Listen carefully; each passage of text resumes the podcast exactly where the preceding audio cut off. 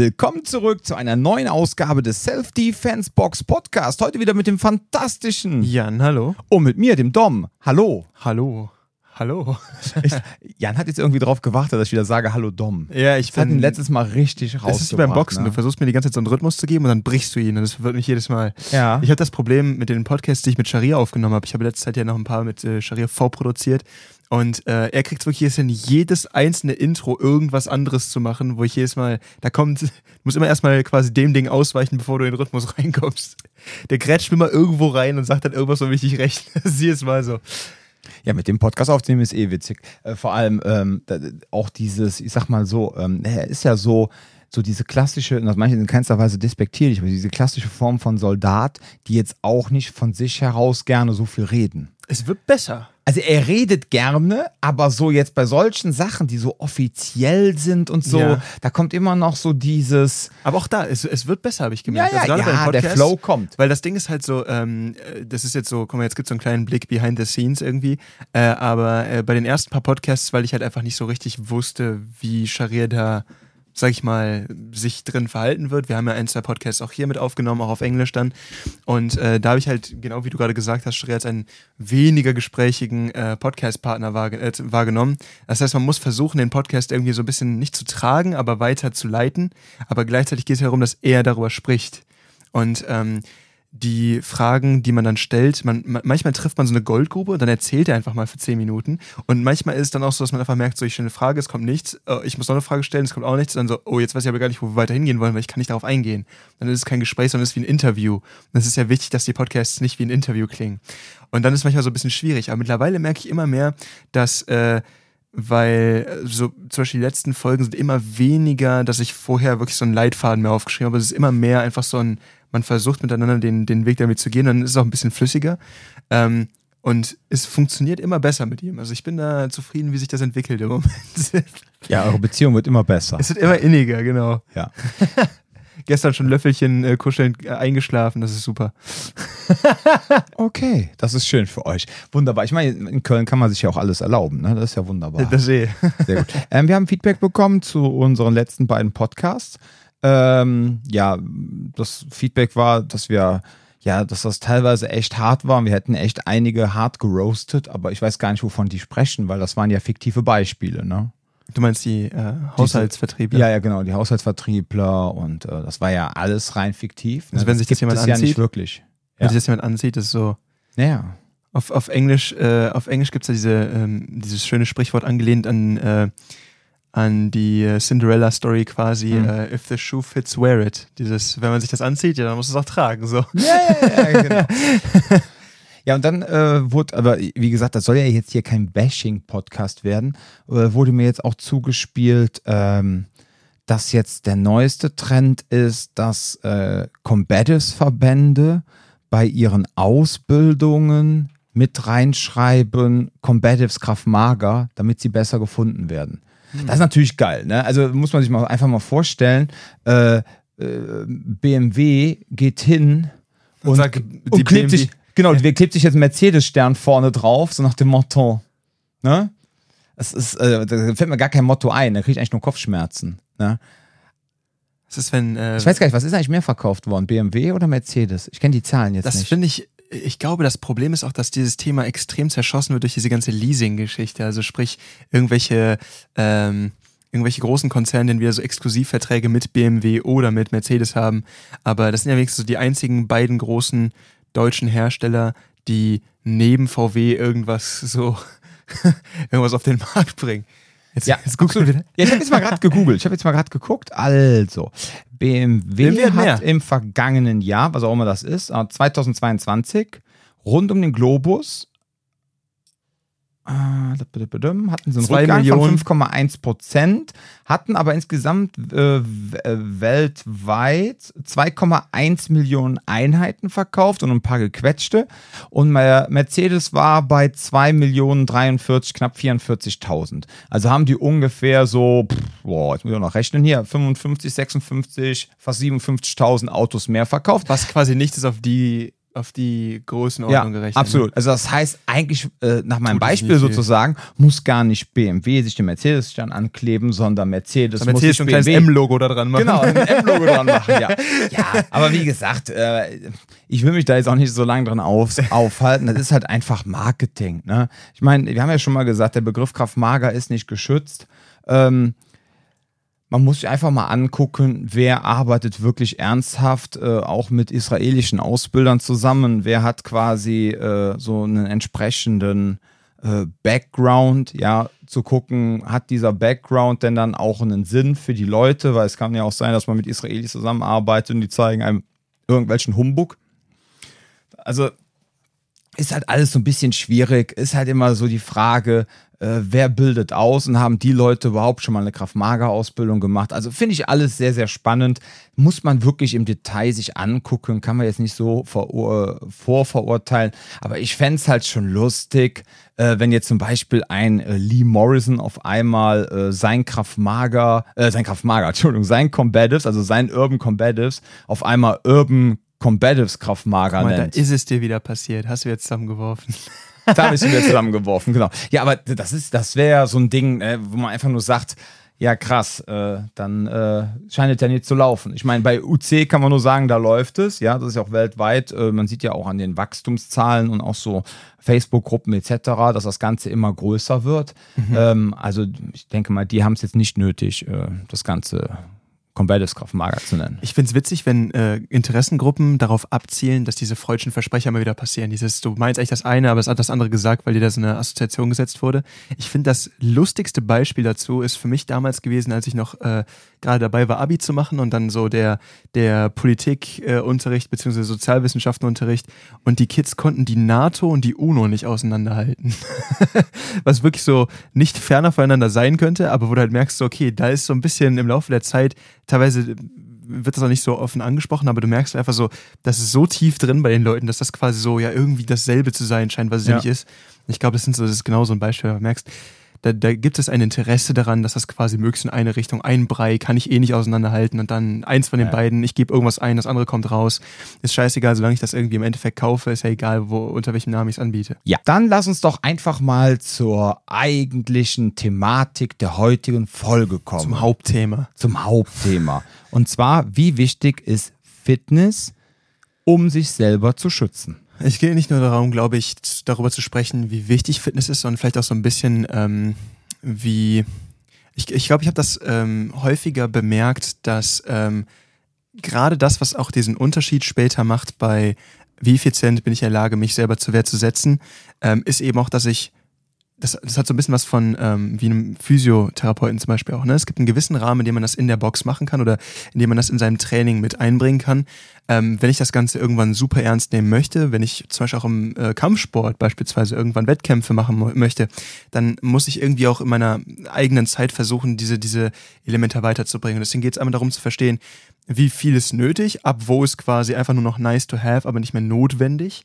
Und ähm, ja, genau, wie fit sollte ich generell mich vielleicht halten, um auch einfach in meinem Alltag mich, mich sinnvoll ähm, irgendwie zur Wehr setzen zu können. Das ist ja auch nicht nur so nischig wie für Selbstschutz, sondern diese, diese, so eine Fertigkeit ist ja etwas, die sich in viele Bereiche deines Alltags irgendwie mit einbringt. Sei es, sei es ähm, Stärke, sei es Ausdauer, das sind Dinge, die du immer wieder in irgendeiner Form brauchen wirst.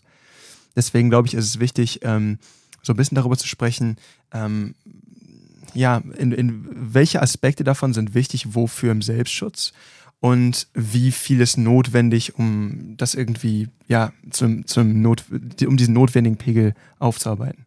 Ja, das hast du sehr schön gesagt. Genau darauf wollte ich mich auch eingehen heute in dieser Folge. Mir geht es darum, ähm, das hast du wirklich sehr schön zusammengefasst, denn die Frage stellt sich ja, wann braucht man denn welche Fitness? Und wenn wir uns jetzt auf das Thema Selbstverteidigung jetzt einlassen, darum geht es ja überhaupt in diesem Podcast, für alle, die jetzt ganz verwundert sind, es geht hier um das Thema Selbstschutz, Selbstverteidigung, dann nehmen wir doch einfach mal die Phasen der Selbstverteidigung und in welcher Phase braucht man wie viel Fitness würde ich mal sagen, wenn wir jetzt in einer sogenannten Vorkampfphase sind, ja, nehmen wir jetzt den magischen Cooper-Farbcode und äh, ich sitze zu Hause nackt auf meinem Sofa und gucke gerade Fußball-Bundesliga und mir passiert da jetzt nicht so wirklich viel. Und ich verlasse auch diese Wohnung nicht und bleibe quasi immer auf Condition White. Ähm, ja, wenn ich jetzt auch noch in einem sicheren Viertel lebe, wo ich keine Angst haben muss, dass jemand einbricht, brauche ich eigentlich auch keine wirkliche Fitness. Da kann ich ja eigentlich äh, sehr unfit auf meinem Sofa liegen und einfach Serien bingen. Also dieses klassische Beispiel der Tactical Bros, die du auch aus den Staaten viel kennst. Ja, Leute, mit die, ihrer Glock. Leute, Wobei die- nichts gegen Glock, ne? Super Waffe. Aber Leute, die quasi dir jedes Teil ihrer äh, Kanone benennen können und dann auch sagen können, wie sie das irgendwie selber zusammengebastelt haben für das optimale Survival-Training und dann aber im Endeffekt nicht in der Lage sind, eine Viertelmeile überhaupt zu joggen. Hm. Und dann merkt man halt so, ja gut, ähm, so richtig Survival ist das jetzt nicht von euch Leute. Ne? Und das ist so dieser Punkt, wo man sagen kann, okay, ähm, wenn ich nie an einen Punkt komme der Konfrontation, das ist sowohl jetzt in meinem Training als auch in meinem Leben so, gibt es ja gar keine Notwendigkeit, diese, diese, diese Fitness aufzubauen. Ich meine, es ist schön, es ist eine Sache, die ich, man fühlt sich besser, so ist, ne, es ist gesünder, klar. Aber ähm, solange ich nie in eine Konfrontation komme, werde ich auch niemals an das Gefühl kommen, wo wir gleich wahrscheinlich ein bisschen mehr darüber sprechen, wie es ist, wenn ich einfach wirklich an meine eigenen Grenzen stoße mit sowas. Das heißt, da wenig Notwendigkeit für sowas. So, wenn ich jetzt die Wohnung verlasse und ähm, ja, ich bewege mich durch den öffentlichen Raum, dann macht, ja, dann kommt es ja jetzt erstmal auf das Thema Awareness an, herauszufinden, finden da gerade Gefahren um mich herum äh, statt, etc. Aber was ich jetzt gerne anbringen würde, ist natürlich auch, wenn ich über eine gewisse Fitness verfüge und habe dadurch auch eine entsprechende Ausstrahlung, dass man natürlich auch nicht so leicht als potenzielle Zielperson herausgepickt wird. Es Ich wirkt weiß- einfach wie eine nervige, wie nerviger Wider, also wie Es soll jetzt kein Victim-Blaming vielleicht- sein, ne? Nee, aber es geht ganz einfach darum, ich, ich merke das ja selber auch, ähm, dass äh, ich war letztens mit einem, wie war das? Ähm, ich hatte letztens eins der Shirts an, die ähm, Sharim mir mal geschenkt hat. Mhm. Und da steht irgendwas auf Hebräisch drauf. So, und ähm, da war es auch so, dass der Mike als, als, mir meinte, boah, er hätte letztens in der Bahn mitbekommen, dass da eben ähm, war ein relativ junger Mann, meinte er, so auch so 19 oder sowas, äh, und hatte so eine Kippe auf, ne? Der meinte, der wurde irgendwie von so drei äh, Jugendlichen irgendwie angepöbelt und die hätten ihn da irgendwie relativ blöd irgendwie zur Sau gemacht und so weiter und so fort. Und ähm, da meinte er so, ey, das ist eigentlich schade, dass, also von wegen, das ist echt schade, dass es immer noch ein Thema ist, ne? Aber er meinte so, das ist immer noch etwas, was irgendwie hier und da aufkommt. Und er meinte aber so, ne, pass ein bisschen auf. Und dann meinte ich so, ey, ganz ehrlich, ähm, das ist jetzt auch blöd, wenn ich das so sage, aber ich glaube nicht, dass man sich mit mir dann direkt anlegt, einfach aufgrund genau dieser, ne, wenn er sich da jetzt einen 19-Jährigen raussucht, relativ, ne, wie auch immer, und den dann irgendwie zu Sau macht, oder drei von denen auch noch, ne, dann ist ja dieser Moment von, den, mit dem können wir was machen. Das ist ja so ein in der Bahn irgendwie angepöbelt, mal eben kurz, danach ist man weg, alles gut. Und ähm, da meinte Mike auch so, ja gut, ne, ist jetzt ist natürlich eine andere Situation. Aber ähm, im Endeffekt geht es einfach darum, wenn du schon grundsätzlich ein anderes visuelles Auftreten hast. Es muss doch nicht mal sein, dass du theoretisch stärker bist, aber allein wenn du, wenn du, wenn du nach mehr aussiehst, wenn du einfach aussiehst, als ob es nerviger ist, als ob es anstrengender wäre, sich mit dir auseinanderzusetzen, ist da die Bereitschaft viel geringer, sich mit dir irgendwie blöd anzulegen, glaube ich. Und das ist, glaube ich, eigentlich alles, worum es geht. Man hat Leute, die äh, sich einfach irgendwie raussuchen. Natürlich kann es Ausnahmen geben, man, man wird vielleicht angepöbelt, wie auch immer, so ein bisschen, ne, so ein bisschen irgendwie blöd angequatscht oder sowas, aber so eine körperliche Auseinandersetzung, dafür schnappe ich mir selten jemanden, der mir physisch überlegen ist. Das ist kein sinnvolles Verhalten für mich. Natürlich kannst du auch, wenn du zwei Meter äh, groß bist und hast einen 40er Oberarm kannst, oder 45er, kann es natürlich passieren, dass du trotzdem blöde angemuckt wirst. Aber das sind dann meistens äh, nicht die üblichen Probleme von Lieschen Müller und Max Mustermann, ja. Da geht es dann wahrscheinlich um irgendwelche Territorialdominanz von irgendwelchen Alpha-Männchen etc., wo es dann, äh, ne, so, und äh, aber jetzt mal ganz im Ernst, wenn du irgendwie jemanden siehst, ja, und du siehst, die Person ist fit und du äh, traust der Person einfach zu, dass sie kein leichtes Ziel ist. Ähm, und das heißt jetzt noch nicht mal, dass man jetzt wirklich äh, einen Körperfettanteil von unter, was weiß ich, 15 Prozent haben muss. Darum geht es gar nicht, sondern einfach so vom ganzen Auftreten her und auch einfach das gute Gefühl, was man hat, wenn man viel Sport hat und man fühlt sich wohl, ja, dass das einfach nach außen schon so wirkt wie, ah, es könnte ein schlechtes Ziel werden, ja. So, natürlich, es gibt keine Garantien. Das heißt jetzt nicht, dass ihr jetzt morgen alle ins Fitnessstudio rennen müsst äh, und werdet zu Markus Rühl 2.0, um Gottes Willen, ja. Äh, trotzdem kann euch was passieren. Aber so im ersten Augenblick, äh, wie Jan schon meinte, ne, man wird ja oftmals von Personen eher, ja, angemacht, ausgetestet, wo sie das Gefühl haben, sie hätten eine Chance. Und wenn ich dann irgendwie von meiner ganzen Körpersprache her einfach so das Signal unglücklicherweise versende. Ja, und das, wie gesagt, das ist kein Victim Blaming. Das möchte ich an dieser Stelle festhalten. Aber man muss ganz klar beim Namen nennen. Manchmal kann es einfach sein, dass man wirklich in so eine ungünstige Situation kommt, weil einfach eure Körpersprache falsch gelesen wird, ne? weil vielleicht innen und außen nicht übereinstimmt an dem Tag. Und äh, wenn dann auch noch die ganze Körperhaltung, Schulter nach vorne gefallen etc., äh, ne? das macht schon einen Unterschied. Deswegen äh, also das heißt, in dieser ganzen Präkonfliktphase äh, macht es eigentlich auch schon Sinn, ja, als Präventivmaßnahme eine, über eine gewisse Fitness einfach zu verfügen.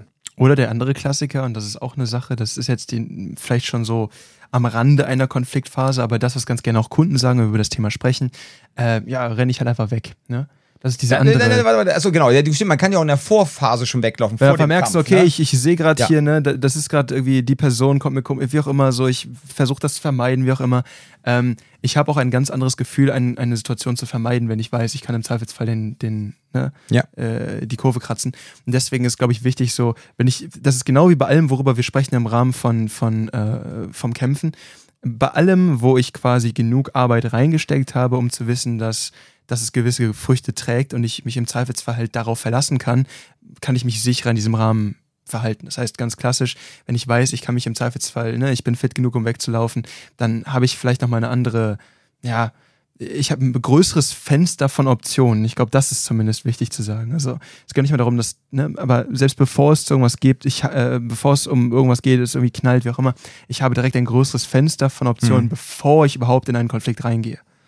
Ja, und man muss ganz klar sagen, äh, ich weiß nicht, wir haben es ja schon ein, zwei Mal so in diesem Podcast angesprochen, aber ich habe ja so zwei Dinge. Äh, einmal habe ich ja mit einem Türsteher gesprochen, ähm, so, mm, mm, ja, wie alt ist er schon? Der ist auch Richtung 50, ne? Und er hat eigentlich immer nur Fußball gespielt, nie Kampfsport gemacht, war aber, keine Ahnung, gefüllte zwei Meter, 1,90, 1,95 und auch genauso breit richtig hart trainiert und der stand halt immer an der Türe und hat gesagt, ich habe alle schon mal damit beeindruckt, gefühlt 99 Prozent, weil ich so dicken Oberarm hatte und dicke Brustmuskeln. Das war dann für die meisten Leute schon so ein Ding, wow, ne? Und er stand jedes Mal an der Tür und hat nur gedacht, oh mein Gott, bitte lass es jetzt nicht knallen. Weil äh, wenn jetzt einer kommt, äh, jetzt hier steht zwar hier mit meinen 120 Kilo, aber wenn jetzt jemand kommt äh, mit 95 Kilo oder 90 Kilo durchtrainierter Boxer, ja, der äh, macht aus Kommt mir Frikassee, ja.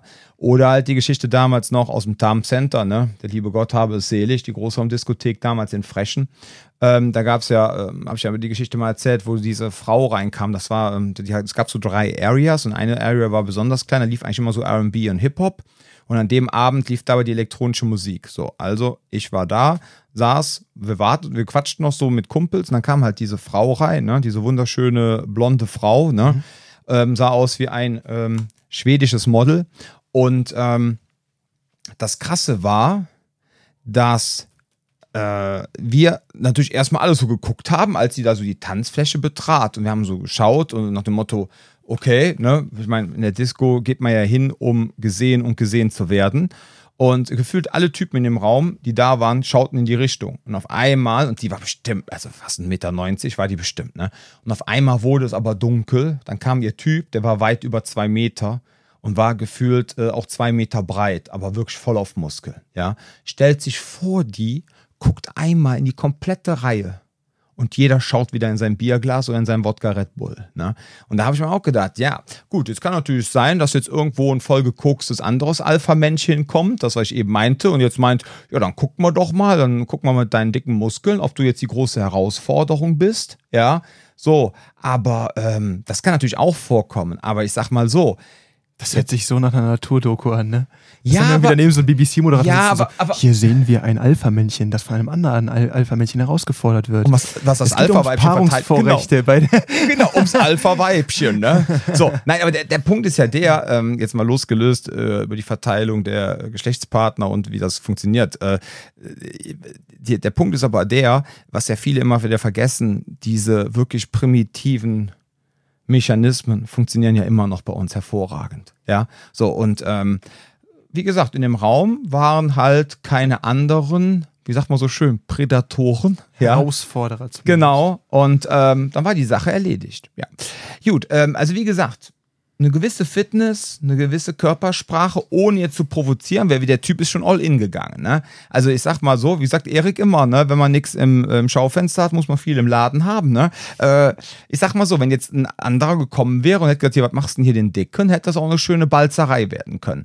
Ist natürlich auch wieder ein schönes Beispiel dafür, so wie er auftretet und wenn es authentisch ist, ist es in Ordnung, aber lebt auch mit den Konsequenzen. Ne? Mhm. Und äh, ich glaube, er hätte mit den Konsequenzen leben müssen, wenn er jetzt nochmal in dem Raum gewesen wäre. Mhm. Ne? Das hätte ja passieren können. Okay, also wie gesagt, Fitness auch in der Vorphase wichtig. Erstens für eure Ausstrahlung. Zweitens, um, wie Jan gesagt hat, auch möglicherweise überhaupt flüchten zu können. So, jetzt kommen wir zur eigentlichen Kampfphase.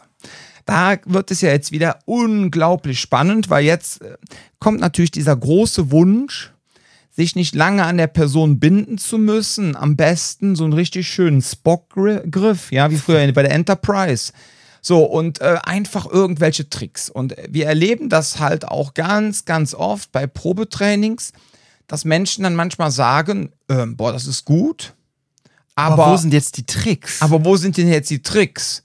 Und dann sagen wir immer so, der einzige Trick bist du. Ne? Es gibt keine Tricks in der Selbstverteidigung. Wir können euch Kniffe, wir können euch Tipps geben, aber diese Tricks, wie man sich das so immer vorstellt, wie im Fernsehen, jetzt greift er mit seinem dicken Daumen aufs Schlüsselbein und trifft da irgendeinen vulkanischen Punkt und jetzt schlafen alle ein, ja, das gibt es halt in der Form nicht. Ja, also was ja. ich schon sagen würde, ist, man muss halt sich an den Punkt was, was mir halt aufgefallen ist. Entschuldigung, ist, ich meinte, der so einfach ist. So Natürlich einfach ist, gibt ja. es Stellen am Körper, wenn man da gezielt draufschlägt, etc., dass dann jemand ins Heierland kommt. Aber wir erinnern uns alle, ne? Spock kommt von hinten, packt einem so auf Schlüsselbein, ja. macht einmal Hachi, ne? Ach ne, das war bezaubernde Genie, aber lassen wir das. Und dann bricht die Person in sich zusammen ja. und der Drops ist gelutscht. Nee, und was, das was man, gibt es nicht. Was man mehr bekommt, und das ist halt im Endeffekt da auch unsere Aufgabe, ist, ähm, es geht darum, aus einem anderen Winkel oder einer anderen Perspektive eine Kampfsituation äh, anzugehen. Das heißt einmal, dass ich natürlich ein grobes Verständnis davon habe. Und da gab es für mich schon so ein paar Momente, wo ich dachte so, oh, das ist jetzt wirklich sehr anders, als ich darüber nachgedacht habe vorher, ähm, wie, wie du in einer Präkonfliktphase dich verhalten kannst, dass du einfach einen anderen Winkel hast, aus dem du startest beispielsweise. Ne? Das ja, ist so Sachen, bei dem Equalizer-Thema, genau. genau. So, das heißt, ähm, viel von dem Thema ähm, wie, wie gehe ich auf jemanden zu, der mir gefährlich werden könnte? Das ist ein Ding, wo ich sage. Und vor allem das andere ist, ähm, es gibt nicht diese magischen Tricks, aber ich merke, dass sehr viel Gesamtverständnis von Körpermechanik irgendwann dazu führt, dass ich mit Leuten Dinge machen kann, die ich vorher nicht machen konnte. Das heißt, wenn ich genug Arbeit da reinpacke und auch möchte, dass ich da irgendwie am Ende des Tages was ne, dass da was, warum, wenn ich Bock habe, das Ganze auch irgendwie ernst zu nehmen, dann gibt es da sehr viele Momente, wo man sich denkt, noch nie so drüber nachgedacht oder noch nie so gesehen, zeig mal bitte. Und wenn das einmal drin ist, dann kann ich das danach sogar noch weiter variieren, aber ich habe ein Verständnis von Dingen. Das fällt mir auf bei gewissen Drills, wenn du dann so Sachen hast wie, du hast irgendwie so einen, so einen Underhook und hast dann Kontrolle über den Kopf und die Leute sind so, hey, was macht der da eigentlich? Warum ist das so unangenehm? Ne? Und du merkst halt so, ja, das ist ein ringerisches Element. Und mit dem Kopf arbeiten ist so ein Ding, wo du sagen kannst, das ist jetzt kein, kein oh, ich pack den an, der kippt um. Ne? Aber das ist so im Endeffekt das, wo wir dann ins Spiel kommen, wo es darum geht, viel von dem zu vermitteln, was dann später irgendwie Angelpunkte sind, über die man aus vielerlei unterschiedlichen Richtungen arbeiten kann. Das heißt, da ist schon so, dass man sagen kann, es gibt unterschiedliche Ansätze, die ähm, die so eine Kampfsituation auch anders für euch beherrschbar machen können. Aber, und das ist halt der entscheidende Punkt, das auch nicht ohne die Fitness, die ich brauche, um das Ganze anbringen zu können, weil es eben nicht dieses Ding ist, ich pack dir da aufs, auf den linken Nasenflügel und du kippst um. Da brauche ich ja keine große körperliche Konditionierung für. Sondern im Endeffekt ist es so, selbst mit diesen Elementen, selbst mit diesen ja, Konzepten muss ich trotzdem über eine körperliche Konditionierung führen, mhm. verfügen, um diese umsetzen zu können. Absolut.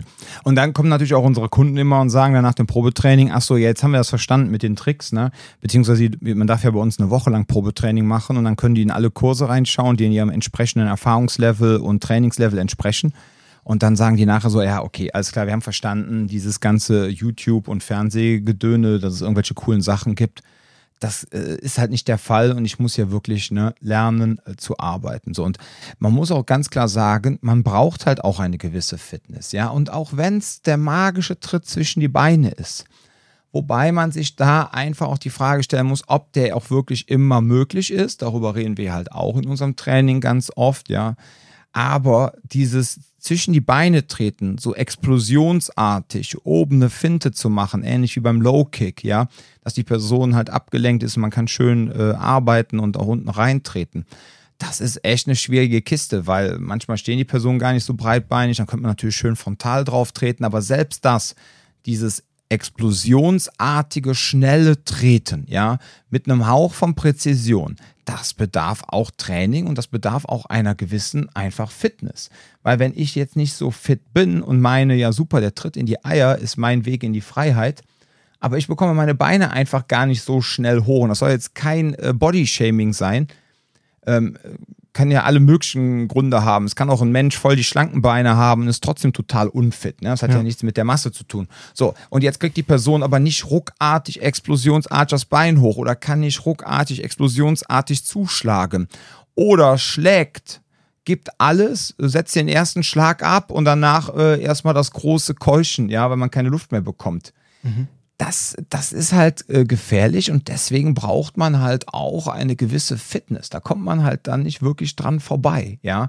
Das heißt, man muss jetzt kein MMA-Athlet werden, wobei wie gesagt, äh, wenn man so fit ist und so aussieht wie ein MMA-Athlet, glaube ich, dass man dann auch möglicherweise weniger Stress bekommt. Im ich glaube, einem MMA-Athlet fällt der Einstieg ins Krav Maga durchaus leicht. Ja, ja, das ist vollkommen klar. da ja, ist ja. so viel Vorarbeit geleistet.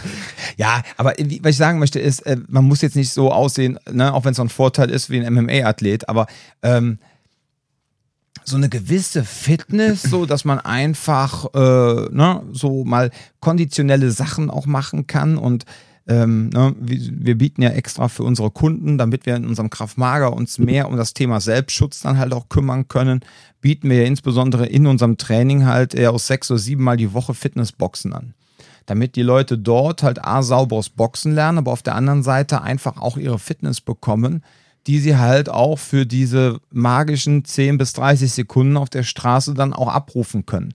Und dann sage ich den Leuten auch so ganz ehrlich, jetzt mal rein von der körperlichen Fitness her. Ihr seid jetzt über drei, vier Monate hier, ne? ihr seid richtig fit geworden. Manche von, unseren Kunden nehmen ja auch zig Kilo ab, ne? einfach weil sie dann teilweise zwei, dreimal die Woche zum Training kommen, stellen ein bisschen die Ernährung um, dann geht es ihnen auf einmal nachher eh viel besser. Oft, ja, ja. Die Ergänzung ja. zwischen ich mache etwas und dann, das kommt ja oft Hand in Hand, dass ich, ich mache etwas Funktionales. Ich mache etwas, genau, und, mhm. und dann in Kombination ist oft so dieses, aber jetzt habe ich auch gar keinen Bock mehr, mich so zu ernähren. Wie ich, also das habe ich auch oft damals erlebt, dass ich gemerkt habe, so okay, du fängst an irgendwie gezielt irgendwie ähm, an deiner Kraft zu arbeiten, dann irgendwann bist du so, oh, das möchte ich aber auch ganz gerne irgendwie meine Ernährung ergänzen, damit das auch wirklich zieht. Ja. Und das, das ist, das habe ich halt auch oft gesehen, wo ich Leute hier äh, teilweise hatte, ähm, von ich weiß, dass sie teilweise 10, 15 Kilo abgenommen haben in der Zeit. Ne? Das ist auch so ein Ding. Innerhalb von, keine Ahnung, drei Monaten oder so habe ich das gesehen. Ich auch denke so, boah, das ist sportlich. Aber, ja, aber die ähm, haben dann aber auch wirklich äh, ganz straight durchgezogen. Ja, ja, da, ne? da, das, dann, das, sind Leute, die auch mal komplett die Ernährung umgestellt. Ja, und das sind Leute, ne? die dann teilweise auch direkt durch ja. die äh, von den von den Anfängerkursen quasi mehr oder weniger direkt zum Mike durchgerutscht sind und so. Da ja. merkt man einfach nur, da ist eine sehr sehr sehr sehr harte ne, die haben dann irgendwann so ihr Ding gefunden, haben genau ja. das gemacht und das ist so, okay, jetzt mache ich das und dann, dann hat das diesen, diese Auswirkungen auch auf andere Bereiche. Ne? Da muss man natürlich auch Bock drauf haben. Absolut. So, und wenn man jetzt in so einer Selbstverteidigungssituation ist und es wird körperlich, ne, ist ja, ich meine, das Erste, was extrem, extrem wichtig ist, dass man halt letztendlich handlungsfähig bleibt, ja dass man halt durch sein Training sich entsprechenden Reizen ausgesetzt hat, die auch wirklich passieren können. Und wenn die dann passieren, dass man dann handlungsfähig ist. So, und dann wenn es dann körperlich wird und einem die Handlungsunfähigkeit keinen Strich durch die Rechnung gemacht hat, ja, dann ist man froh, wenn man dann beim Boxen oder auch bei den Kraftmagereinheiten dann einfach mal äh, teilweise manchmal eine, ja, wirklich äh, die Kraftausdauer und äh, Schlagmechanik trainiert hat, um dann halt in diesen 20, 30 äh, Sekunden halt wirklich auch dann die körperliche Fitnessleistung abzurufen um dann auch wirklich was anzurichten. Ja, vor allem in, dieser, in diesem Ungleichgewicht, was äh, die Menschen anbetrifft, die einen angreifen. Und äh, man sieht das ja auch, äh, wenn man mal ähm, ehrlichen Kampfsport macht, wie Luther Livre oder BJJ, ja. Wenn jetzt jemand, ich sag mal, Weißgurt, ja, äh, auf einen anderen Weißgurt trifft und der andere hat jetzt nicht das technische Know-how, ähm, und die beiden sind gleich schwer, ja, dann wird äh, die Person, die schwerer ist, ja, und einfach noch mehr Spaß dran hat, wird die die andere Person jetzt einfach dominieren. So, trifft jetzt aber auf einmal der Weißgurt, äh, der gut und kräftig ist, jetzt auf einen äh, durchtrainierten athletischen Blaugurt, ja, oder vielleicht sogar schon Purple Belt, was ja schon einen ganzen Tick mehr wäre. Dann schnarcht der gleich. Ja, dann schnarcht der ganz gleich, weil ähm, dieser, weil der dann diese Person halt A, körperlich fit ist und B, über die Techniken verfügt. Ja, das heißt, dann kann einfach die Person, die unerfahrene, aber schwerere Person, diese athletische, technische Person auch gar nicht mehr so leicht dominieren. Und so ein bisschen, nicht eins zu eins, kann man es aber auch im Grunde in dieses, äh, in den Selbstschutz hinein ja, projizieren, analogisieren, ja, und sagen, okay, pass mal auf, wenn du über ein entsprechendes technisches Repertoire verfügst, was die Körperlichkeiten anbetrifft, dass du wirklich weißt, die und die Sachen habe ich unter Druck eintrainiert, ich weiß, dass die funktionieren und ich verfüge über eine gewisse körperliche Fitness, ja, und ich habe auch kein Problem damit, äh, mal drei, vier Runden Sparring zu machen, etc. Und ich habe jetzt wirklich dann sind die Chancen in so einer körperlichen Auseinandersetzung auf der Straße äh, heil rauszukommen wesentlich höher als eine Person, die halt überhaupt keine Fitness hat. Ja. So, jetzt muss man natürlich auch dazu sagen, es muss natürlich jetzt auch nicht jeder sofort so schnell so fit werden. Ich meine, wenn man es letztendlich irgendwie vermeiden kann, ist der Awareness-Part ja natürlich auch unglaublich wichtig, vollkommen klar dass man äh, durch die Gegend geht und mit offenen Augen und wahrscheinlich versucht dann schon auf 100 Meter das äh, Vermeidliche zu erkennen, was auch nicht immer möglich ist. Aber letztendlich beim Kämpferischen, ja, insbesondere auch beim Boden, ne? dieses äh, Bodenthema, das haben wir ja auch schon in Folgen gehabt. Ja, dann äh, dieses Kraft-Mager-Bodenkampf. Ich stecke den Finger irgendwo rein und dann ist die Person total beeindruckt. Finger in Po Mexiko, genau. Ja, ja, gut, das kann ja für die eine oder andere Person schön sein. Nur das Problem ist halt einfach, äh, wenn du dann mit jemandem wirklich unter Druck trainierst, schaffst du es teilweise gar nicht, den Finger irgendwo reinzustecken. Ja, ja selbst, selbst wenn. Äh ja, dann wird der, wird der Finger weggeschlagen und dann wird weiter wenn du überraschend, wenn du überraschend zufällig ein Auge triffst, ist cool, dann hast du halt erstmal einen ja. Moment, wo es gerade scheiße ist. Aber das ist ja quasi nur die Eröffnung. Ja, ja. Damit kannst du, das ist ein, das ist ein Flinch-Moment, den du erzeugst. Und dann musst du kämpfen. Ja. Also es geht darum, okay, ich gebe den ersten Impuls ab, aber das ist nicht die Lösung. Absolut. Das ist quasi meine Ausrede, um danach zuzulangen. Das ist und wenn du dann diesen Flinch-Moment geschaffen hast, dass die Person sich erschreckt und zieht jetzt mal kurz den Kopf nach hinten, dann müssen aber auch wieder ernsthafte Schläge, Tritte oder halt, jetzt wenn wir jetzt auf dem Boden sind, vernünftige Positionsverlagerungen stattfinden. Ja, dann ja. muss der Upper kommen oder Upper. Ich weiß gar nicht, wie man es jetzt ausspricht, das Ding. Ist das ein Upper oder ein Upper? Also ein Upper ist das, was du machst, um jemanden. Genau, aber die, äh, aber ich habe so viele Leute schon kennengelernt, die mal Upper dazu sagen. Ja, ey, okay, muss, müssen wir nicht drüber reden, wie, wie komisch Leute so englische Gut. Begriffe aus. Oder, ähm, wie heißt es nochmal hier, rumzuschrimpen. Ja? Das sind ja. alles Dinge, die sind extrem anstrengend, die sind sehr anspruchsvoll. Und da muss man einfach, das muss man auch lernen. Ja, ich denke, dass, äh, was da ganz gut äh, hilft, so als, als ähm, ich sag mal so als grobe Richtlinie ist, ähm, ich habe schon gegen äh, Anfänger, leicht fortgeschrittene Leute gekämpft, die 40 Kilo mehr als ich gewogen haben die waren dann nicht todesfit, die waren einfach nur deutlich schwerer und haben sind auch gewohnt gewesen, dass ihr Gewicht normalerweise für sie der Vorteil ist. Das heißt, das ist das dominierende Element gewesen. Wenn ich gerade nicht kann und ich weiß nicht, wie es technisch funktioniert, lehne ich einfach mein Gewicht rein, bumm, habe ich gewonnen. Und gerade wenn man gegen diese Leute kämpft, hat man sehr schnell einen Punkt erreicht, wenn man selber technisch deutlich besser wird und selber eine gewisse Fitness mitbringt, wo man diese Leute irgendwann zerreißen kann, weil man weiß genau, wie diese Körpermechanik auch zum eigenen Vorteil auslegbar ist. Man sieht, wie man bewegt wird, man weiß, was auf einen, was einen erwartet und man weiß, sich darum zu bewegen. Das ist nicht sonderlich herausfordernd ab irgendeinem Punkt. Wenn ich jetzt aber jemanden habe, der dazu noch technisch versiert ist, oder, das sind nämlich so die Schwarzgurte mit Bierbauch, wo man sich denkt, so, okay, die sehen ja eigentlich gar nicht so fit aus, dann äh, fängst du an mit denen zu, zu rangeln und merkst auf einmal so, die können mit ihrem unfitten, aber schweren Körper mich in Richtungen bewegen, von denen ich gar nicht wusste, dass da Richtungen sind. Und dann merkst du halt so, die machen dann ganz, ganz üble Sachen mit einem. Oder das andere ist halt eben jemand, der super fit ist und aggressiv, aber nicht unbedingt viel Technik hat. Der nimmt auch einen Techniker auseinander. Ne, da ist auch wieder der Punkt. Die Mischung aus Fitness, Technik und Aggression macht einen vernünftigen Kämpfer. Mhm. Und da ist halt der Punkt, wo äh, jetzt so die Erfahrung reinkommt. Äh, und da bin ich jetzt einfach mal super ehrlich ähm, ich kann niemals zu fit sein. also ich kann natürlich sagen, so ja, okay, das steht jetzt gerade nicht im Rahmen meiner Möglichkeit oder da habe ich gar keinen Bock drauf. Ne? Das kann, ich, kann ja auch sein. Ähm, eure Sache, klar. Es gibt niemals das Problem, dass ich zu fit bin. Und äh, meine Erfahrung war halt so gerade jetzt, als ich in Israel war, dass ne, ich bin jetzt auch nicht unfit körperlich, aber dadurch, dass die ähm, Leute, die da sind, halt extrem viel Kraft- und Konditionierungstraining machen und dazu das Techniktraining halt drin haben und wir halt hauptsächlich bei den fortgeschrittenen, sprich bei den Kampf-, also bei den Wettkampfvorbereitungskursen mit rumgehangen haben, weil das Thema sich immer wieder an den Punkt gekommen bin, dass ich genau wusste, was ich machen wollte, aber ich habe die Arme gar nicht mehr hochbekommen, weil einfach gar keine Luft mehr da war. So, und dieses Gefühl ist richtig, richtig scheiße, weil man merkt so, boah, ich will eigentlich, aber es geht gerade nicht mehr. Da reden wir jetzt gerade von eine halbe Stunde ähm, Sparring mit jeweils Runden von zwei Minuten. Ne? Irgendwann kriegt man dann auch die Hucke voll. Das sind aber auch Wettkämpfer. Das ist jetzt nicht gerade so der Status quo, den ich jetzt für jeden Kunden hier als Maßstab setze. Das ist überhaupt nicht das, was ich meine. Ne? Weil da reden wir jetzt gerade über Wettkampf, Kämpfen. Andere Situation. Aber auch da muss man sich mal äh, vor Augen führen. Wenn man einen Wettkämpfer hat, der dann einen Wettkampf hat, Sparring ist niemals so hart wie ein wirklicher Wettkampf. Weil ein Wettkampf ist, es gibt zwar Regeln, aber innerhalb dieser Regeln so, versucht man sich so viele Freiheiten zu schaffen wie möglich. Ne? Es gibt dreckige Sachen, die ich machen kann. Ich versuche dem Gegner die ganze Zeit Luft zu nehmen. Ich bin aggressiv. Ich will den Kampf eventuell so schnell beenden wie möglich.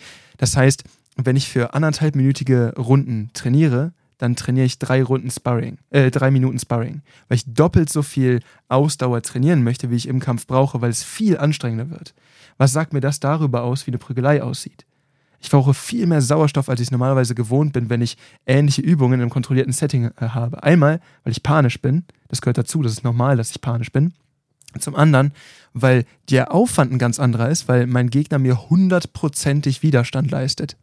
Und die Mischung aus diesen beiden Elementen mit drin, ich kann einiges davon versuchen zu umgeben, indem ich den Gegner überrumple. Ich kann einiges versuchen davon zu umgeben, indem ich mich entweder deeskalativ schon vorher irgendwie aus der Sache rausziehe oder vielleicht so positioniere oder in, in Vorarbeit Dinge leiste, die dafür sorgen, dass ich gar nicht erst in diese blöde Situation komme. Aber wenn ich kämpfen muss und gerade auf der Straße wir noch das Thema Multiple Attackers oder so Geschichten haben, also nicht nur einen Gegner, dann muss ich mir vorstellen, das, was jetzt als Wettkampfanforderung quasi auf mich zukäme, sprich doppelt so lange äh, in der Lage zu sein, Gas zu geben, wie ich es eigentlich dann im, im realen Szenario brauche, übertragen auf mehrere Leute. Sagen wir, wir haben zwei, drei Menschen darum stehen. Und das ist das Thema, wo ich sage, man kann niemals zu fit sein, auch wenn man sich halt trotzdem realistisch fragen muss, welche Situationen erwarten mich realistisch oder was kann mir da passieren. Und da muss man halt für sich selber sagen, das ist genau wie bei allem anderen, ich muss kein Rennfahrer werden, um relativ äh, sicher irgendwie Auto fahren zu können. Und dann ist halt die Frage, bis wohin erachte ich, als, äh, ich es als äh, notwendig, mich vorzubereiten. Es gibt ein gewisses Level, da komme ich schnell hin. Das können wir hier auch im Basic-Training ganz gut abdecken. Dann gibt es ein anderes Level in fortgeschrittenen Kursen, super machbar. Ich kann immer noch an einen, keine Ahnung, Conor McGregor geraten. das hört sich jetzt auch vielleicht blöd an, ne? aber das Ding ist halt so, es gibt immer jemanden, der nochmal einen draufsetzt. Und da ist ja halt die Frage, wo hört man dann auf? Wo, wo sagt man, okay, hier steige ich jetzt aus? Ist das bei jemandem, der mich auf der Straße einfach besoffen anpöbelt? Ist das bei jemandem, der seit drei Jahren amateurhaft irgendwie MMA-Kämpfe macht? Ist das jetzt, ne, was ist mein Anspruch an das, was ich da mache? Und je nachdem richtet sich natürlich auch der Fitnesswert. Das heißt, einmal muss ich verstehen, ähm, um Leute, die schwerer sind, von mir runterzubekommen, sollte ich in der Lage sein, ein gewisses Gewicht stemmen zu können. Das macht es deutlich leichter. Ich habe deutlich mehr Freiheit und ich kann deutlich ruhiger kämpfen, wenn ich das kann. Dann zweitens, ich brauche Muskelausdauerkraft. Also ich muss in der Lage sein, lange Positionen halten zu können. Ich muss in der Lage sein, einen Widerstand geben zu können, falls ich dann doch mal runtergehen sollte oder wenn es mal in so eine Rangelei ausartet. Und zum dritten, ich muss auch einfach kardiomäßig in der Lage sein, einmal in der Situation zu arbeiten, dann wegrennen zu können oder, stell dir vor, hat Sharia letztes genannt, fand ich einen guten Punkt, du siehst, wie einer deiner Freunde gerade vielleicht irgendwie Stress hat, du läufst erstmal hin für eine gewisse Strecke, am besten auch noch bergauf und dann musst du noch performen. Das heißt, du bist schon am Arsch und jetzt musst du noch kämpfen. Das heißt, das sind so Sachen, wo man sich halt fragen muss, okay, gibt meine körperliche Fitness in spontane Explosivkraft, in Haltekraft, in Ausdauerkraft und in, in Cardio, gibt die das gerade her? Und das ist halt der Punkt. So, was will man für sich erreichen? Hm. Weil es ist auch wichtig, dass wir jetzt sagen, nur weil man jetzt halt zweimal oder einen Monat lang irgendwie beim Kraftmager Basic war, ist man deswegen jetzt nicht in der Lage, jeglichen MMA-Kämpfer auf der Straße sich hinzustellen und zu sagen, äh, wir beide gehen jetzt mal eine Runde in den Käfig. So funktioniert das nicht. Diese Leute packen da auch 10, 15 Jahre äh, Training teilweise vor. Ne? Kommt drauf an, wer. Ja. Und da muss man immer gucken, das muss man realistisch betrachten. Wie viel Fitness habe ich investiert oder wie viel habe ich reingesteckt, um meinen Körper resilient zu machen? Und zum anderen, wie konsistent bin ich beim Training gewesen? Es gibt Sachen, die ich lernen kann, die mir erlauben, gewisse Dinge zu unterbinden oder abzukürzen und so ein bisschen für mich praktischer, kompakter, sinnvoller erarbeitbar zu machen, weil es gibt auch Leute, die haben für 25 Jahre trainiert und haben keine Ahnung, was sie tun. Gibt's auch. Ne? Und da geht es halt darum, sinnvolles Training zu gestalten. Aber dann ist halt die Frage am Ende des Tages, weil es gibt auch andere Leute, die sinnvoll trainieren, worauf möchte ich mich vorbereiten? Mhm. Ja, ich glaube, das ist so das Thema ja. Fitness eigentlich zusammengefasst. Ja, das hast du sehr schön gemacht. Das war jetzt ein kleiner Rant. Rant? Ja, das ist so, wenn Leute anfangen, äh, sich äh, so einen Monolog zu halten, aber so sehr erhitzt. Ach so. Ich weiß nicht, wie man sonst einen Rant erklären würde, aber das ist genau das. Eine aufge aufgebrachte Rede. ich merke, das ist ein Thema, wo, wo man auch als Trainer mal wieder hinkommt, wenn man sich halt die Prüfungen anguckt, die wir machen. Ja. Das sind ja quasi im Endeffekt einfach nur harte Sparring-Sessions in einer MMA-Stunde. So, ein bisschen abgeändert, weil wir haben auch diese Waffenelemente mit Ja, drin und vor allem, es wird ja alles in einer Stunde abgefragt. Also du hast in einer Prüfung alle möglichen Bereiche abgefragt und nicht so von wegen, wir machen heute Boden. Das ist ja normalerweise, wie du es in MMA-Klassen hast. Aber da ist halt auch der Punkt, du merkst, wenn du es halt so abprüfst, mein häufigstes Problem ist, dass ich kein Gas mehr im Tank hatte, wusste, was ich machen wollte, aber es nicht mehr hinbekommen habe. Und dann ist halt der Punkt, daran muss man dann halt arbeiten mit der Zeit. Und Fitnessboxen ist ein super Ding. Ähm, da hat man dann halt auch noch die Mischung, weißt du, es ist ein bisschen Kraft mit drin, es ist mehr Kondition mit drin. Ähm, aber das andere Ding, wo wir, glaube ich, selten darüber gesprochen haben, aber was ich mindestens genauso wichtig finde, wenn es wirklich mal knallt, ist die Gewohnheit der Bewegung. Das heißt, wenn ich einmal, wenn ich mich, das ist ja das, was die quasi machen, wenn die bei, beim Bodenkampf oder beim Ringen, die drillen ja eine Bewegung f- 500 Mal. Sondern sind die halt 500 Mal aufs Knie gegangen und haben jemanden in einem Double Leg irgendwie äh, wegbewegt. Und ähm, wenn ich jemandem erkläre, wie ein Double Leg funktioniert, er macht es einmal und so, ah, okay, gut. Niemals wird er in der Lage sein, das einem Kampf umzusetzen oder das unter Druck umzusetzen in einer Sparring-Sitzung. Das heißt, ich muss irgendwie jemanden an den Punkt bekommen, dass gewisse Bewegungen so gewohnt sind, dass ich das machen kann, obwohl mein Hirn gerade schreit, oh, ich habe Angst, ich weiß gar nicht genau, was hier gerade passiert. Ich kann da zwar gegensteuern gegen dieses Überwältigen, aber äh, ich habe es niemals komplett im Griff, weil es halt eine äußerliche Bedrohung ist. Das ist ja nichts, was ich mir nur einbilde. Ja. Das heißt, gerade wenn du halt mit Panikpatienten zu tun hast oder mit Panikarbeit, da gibt es Tools für, weil du halt weißt, am Ende des Tages, ah, diese Bedrohung ist in mir selber. Ich muss anfangen, mich damit so ein bisschen zu arrangieren, dass dieses Gefühl aufkommt, aber ich weiß, da ist ja nichts. Hm. So, und wenn du aber jemanden hast, der dir gerade irgendwie äh, droht, das Hirn reinzuhauen, äh, die Kartoffel vom Hals zu ballern, äh, dann ist es ein bisschen schwierig, sich dahin zu stellen und zu sagen, so, ah, ich, ich, ich ruhe in mir, die Bedrohung ist nur in meinem Kopf, weil sie ist nicht nur in meinem Kopf. So, das heißt, es ist normal, dass mir von einem Kampf absolut die Pumpe geht, es sei denn, ich weiß, ich bin super überlegen. Und selbst da kann ich nervös werden. So, und dann kommt halt dieser ganze Aspekt. Ich muss in der Lage sein, unter diesem Stresseinfluss immer noch irgendwas abzurufen. Und dafür ist Gewohnheit wichtig. Deswegen, wenn ich häufig schlage, wenn ich häufig Kombinationen drin habe, dann kann ich unter Druck auch besser abrufen. Wenn ich häufig mal geübt habe, jemanden zu werfen, kann ich das unter Druck vielleicht auch. Weil ich merke immer noch teilweise, wie mein Judo-Training von als ich, da war ich so elf oder so, als ich Mhm. das gemacht habe. Und wie das teilweise immer noch greift, wo man sich denkt, so, wow, cool, jetzt kann ich einen Hüftwurf machen. Ne? Das ist so, das haben wir hier, oder das machst du selten jetzt im Rahmen von MMA, aber funktioniert auch immer wieder. So ein netter kleiner Hüftwurf, bumm, da liegt jemand. Ja. Das sind so Kleinigkeiten, die immer noch anwendbar sind. Ja, ich glaube, da haben wir die Frage äh, zum Thema Fitness sehr gut beantwortet, oder? Ja, das ist auf jeden Fall äh, relativ allumfassend.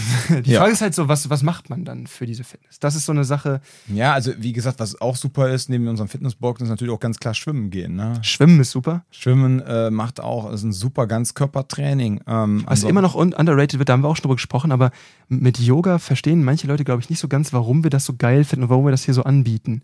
Aber der Punkt ist halt, genau wie bei dem Unterschied zwischen ich trainiere mit einer Maschine und ich trainiere mit Freihandeln, Ja. ist halt so, mein ganzer Körper muss sich selbst stabilisieren. Das heißt, Schwachstellen, die ich habe, sind da gezwungen, sich selber auszugleichen. Und deswegen ist äh, Schwimmen ist geil, weil du halt eine, eine gesamtkörperliche Bewegung hast. Yoga ist super geil, weil du weißt danach auf jeden Fall, wo du dran arbeiten musst und es selber Mhm. sorgt dafür, dass du insgesamt stabiler wirst. Ähm, und ich finde, das ist halt der Punkt zwischen sowas wie Cardio, ich kann immer laufen gehen. Das habe ich jetzt auch wieder angefangen. Ich hasse laufen gehen, aber ich habe angefangen laufen zu gehen. Das ist eine Sache, die kann ich immer machen. Ähm, Arbeit am Boxsack ist super. Das ist eine Sache, die wir auch im Fitnessboxen immer Ja. wieder mit drin haben. so Ne? Airbikes, Air, Airbikes, du meinst diese, diese diese, ja, ich weiß gar nicht, wie, so- so wie die- Trimmräder quasi. Diese Trimmräder. Ja, oder Rudern. Rudern ist auch mega geil. Rudern, alles. Ja, Und dann gibt es halt nochmal diesen ganzen anderen Aspekt zwischen ich habe Kraft und dann ich habe Spontankraft. Hm. Weil zum Beispiel das ist eine Sache, die Scharia mir mitgegeben hat, ist halt, ähm, ich muss einmal in der Lage sein, halt meine drei Minuten durchzuhalten. Aber dann ist zum Beispiel, dass er mir noch mitgegeben hat, gezielt wirklich diese Powerlifting-Geschichte. Da habe ich nie verstanden, Ja, warum die das machen. Aber er meint jetzt beim MMA drei Das Minuten ist- durchzuhalten, ne? Das ist genau, genau, genau. Ja. Das ist, Ja. Nee, aber es geht darum, ähm, wenn ich zum Beispiel Explosivkraft aufbaue, das kann mir auch auf einer äh, Konfrontation der Straße viel bringen. Wenn ich jemanden werfen kann, den ich sonst nicht hätte werfen können, dann kann mir das einen Riesenvorteil für eine Konfrontation bringen. Das ist auch da, ist dann quasi sehr, sehr hohes Gewicht mit relativ wenig Wiederholungen, versuchst du über einen gewissen Zeitraum aufzubauen und immer wieder draufzupacken. Diese ganze Powerlifting-Idee dahinter. Oder er arbeitet noch viel mit Dropsets, das ist dann quasi bis zur, bis zur Muskelerschöpfung, dann mehr für Mhm. die Muskelausdauer. Ne? Das sind die beiden sich widersprechenden äh, Stärke-Elemente, die du ausbauen kannst. Ähm, und das sind halt Dinge, die können in unserem Training natürlich nicht die ganze Zeit abgedeckt werden. Ne? Also sowas wie mit Gewichten trainieren ist eine Sache, die man dann außerhalb des Trainings für sich in Anspruch nehmen muss. Das sind aber für Extremfälle, wenn man wirklich sagt, okay, ich möchte das jetzt super, super ernst nehmen, ich habe vielleicht sogar Bock darauf, mich irgendwie in Wettkämpfen mal irgendwie umzugucken, dann sind das nötige Schritte. Auf der Straße schadet es nicht, aber es ist, glaube ich, nicht notwendig unbedingt. Lieber haben als brauchen. ich glaube, ein Bekannter von uns, ein Bekannter von uns, der hat irgendwie so eine, ähm, der hat, äh, der, der baut sich gerade wie so einen kleinen Bauernhof. Ne? Also der wohnt zwar am Rande mhm. einer Stadt, ne? aber es ist so, der hat sich da jetzt einen Trecker gekauft, der hat jetzt irgendwie, ne, die haben Hühner und äh, also der, der, der macht sich gerade so ein paar Kindheitswünsche auch irgendwie so äh, klar, ne? Und dann hat er letztens mit meinem Dad gequatscht, meinte so, weißt du, was geil wäre? Ich glaube, ich kaufe mir Gabelstapler. Und mein Dad fragt ihn so, wofür brauchst du einen Gabelstapler? Er so, ja, also brauchen, ja, aber stell dir mal vor, ich bräuchte jetzt einen und hätte keinen. Das wäre ja scheiße. Mhm. und genauso ist es mit Fitness so. Brauchen, es schadet auf jeden Fall nicht. Ja. Du hast die Argumentation mit dem Gabelstapler vielleicht ein bisschen dämlicher als mit Fitness. Ja, also, beenden wir die Folge mit lieber haben als brauchen. Lieber haben als brauchen. Genau. Okay.